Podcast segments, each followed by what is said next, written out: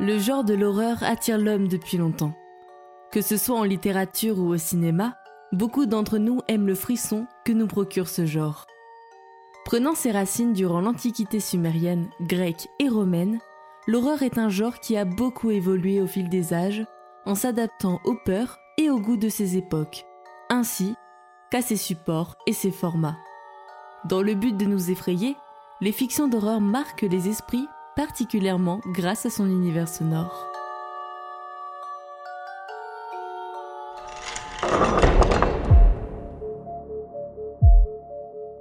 Bienvenue dans l'antre de l'horreur.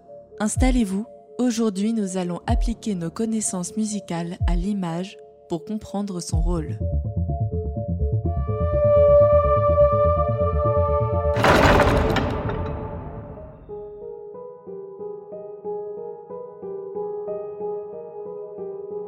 La musique horrifique est un art qui possède ses propres codes et techniques. Elle joue avec notre cerveau et ses zones de confort.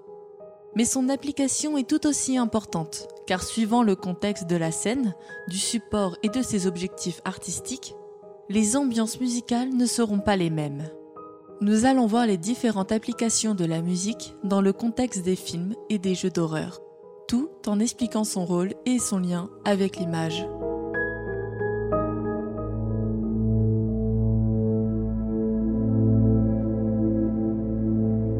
La musique, que ce soit dans un film ou dans un jeu, s'accorde et accompagne le récit et les images. Elle est une harmonie créée par notre esprit et reste donc pure subjectivité liée à l'objectivité du récit. Donc, traditionnellement, la musique ne va pas chercher à troubler les sens que l'on met en avant visuellement, car elle cherche sa source dans la narration, c'est-à-dire qu'elle accompagne le récit en sous-entendant les images. Ainsi, les images sonores correspondent aux images du film, ce qui aura pour conséquence une musique qui se fond dans le récit et se fait donc oublier. Mais que se passerait-il si la musique dégageait des images en contradiction avec celles soumises par le film ou le jeu? Selon l'ingénieur du son Maurice Blackburn, le film contient déjà sa musique, et c'est au compositeur de la révéler. La musique serait donc le prolongement de l'image et non une réponse. Mais selon Alain Robe-Grillet, ce que l'on attend de la partition sonore, c'est que l'étude des permutations, variations et associations de nos différents thèmes musicaux se trouve à son tour élevé à la hauteur d'un procédé générateur de diégèse. Servant à la construction du film et de son anecdote, le son commandant alors l'image et parallèlement puisse devenir un mode d'investigation pratiqué par le héros lui-même qui chercherait par moments sa voix à partir de l'effet musical produit par telle ou telle permutation. Le spectateur ne se laisse tout simplement pas bercer, mais visualise inconsciemment les images que libère la musique. On peut donc dire que dans ce cas, le son devient la dynamique qui véhicule l'image. Ainsi, grâce à ce lien très étroit entre image et musique, les compositeurs écrivent leurs partitions de manière à désorienter l'auditeur. Que ce soit par des contradictions entre l'image véhiculée par la musique et le visuel, ou simplement par la création d'événements déroutants pour l'auditeur, en jouant avec cette ligne fine qui lie le son et l'image. Mais un autre paramètre est à prendre en compte en concernant l'intégrité de la partition, l'espace diégétique. La musique puise sa source à l'intérieur même de la narration. C'est pour cela que créer de l'ambiguïté concernant la source musicale peut provoquer du malaise.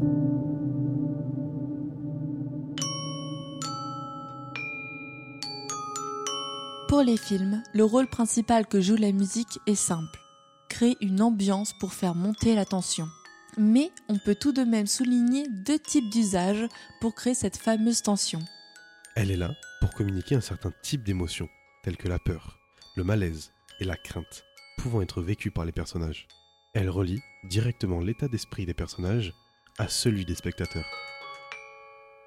Ou bien faire totalement l'inverse et créer ainsi de l'incompréhension qui, bien placée et bien gérée, peut nous faire peur. Comme par exemple pour la musique de ça, de Benjamin Wolfish. qui crée un contraste entre une chanson pour enfants et la scène présentée à l'écran. Sinon, la musique joue un rôle de leitmotiv, que l'on peut définir comme étant un thème assez caractéristique destiné à rappeler ou caractériser de façon constante un personnage, un lieu ou un type de situation. Mais elle ne fait pas partie directement de la séquence narrative. Elle est là pour informer l'auditeur, souvent avant que les personnages ne soient eux-mêmes au courant de la situation dangereuse qu'ils vont vivre. Ce procédé est utilisé dans le film Les Dents de la Mer, composé par John Williams. Cet ostinato des deux notes mi et fa jouées dans les graves a marqué une génération entière. Grâce à ce leitmotiv, on sait quand le grand requin est là, sans forcément avoir besoin de le voir, créant ainsi un des leitmotivs les plus angoissants du cinéma.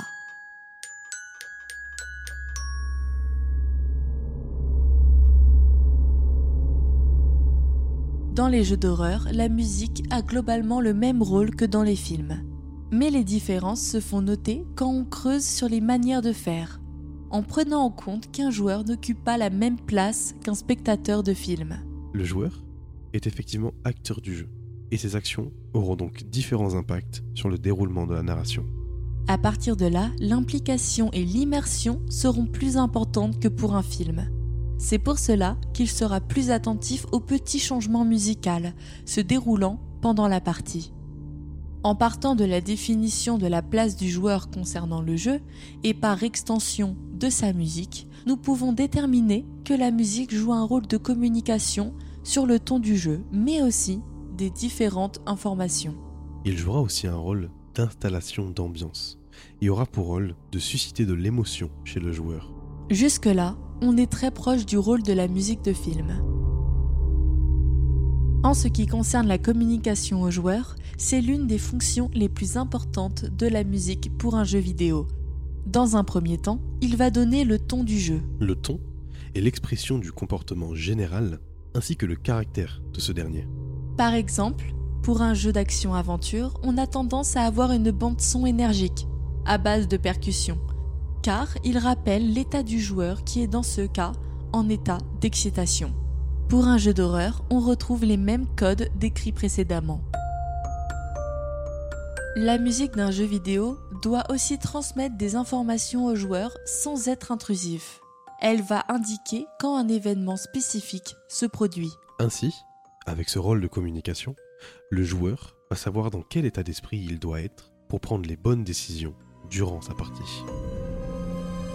Par exemple, sur une phase de fuite, la musique va devenir plus rythmée et plus dynamique pour indiquer au joueur qu'il doit se presser car il est potentiellement poursuivi par un monstre. La musique a un rôle clé concernant l'atmosphère générale du jeu, car sans bande son de qualité qui colle au visuel, l'expérience immersive du joueur en sera impactée. Et les jeux d'horreur n'échappent pas à cette règle car une musique bien placée qui colle à la scène peut transformer un jeu d'horreur effrayant par son visuel en une œuvre pouvant susciter des cauchemars.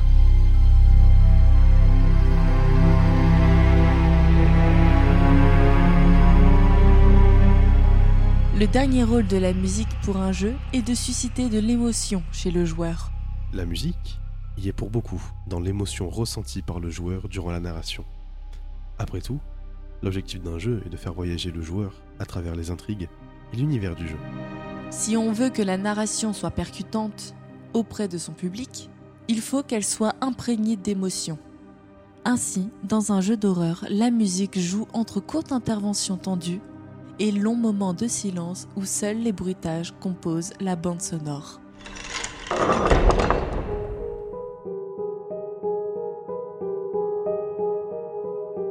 Maintenant, nous connaissons tout sur les musiques de l'horreur. Et comme mentionné plus tôt, la bande sonore n'est pas composée que de musique. Les bruitages ont aussi un rôle important à jouer. Mais ça, nous le verrons dans le prochain épisode de l'Entre de l'horreur, consacré au bruitage et sound design. À bientôt.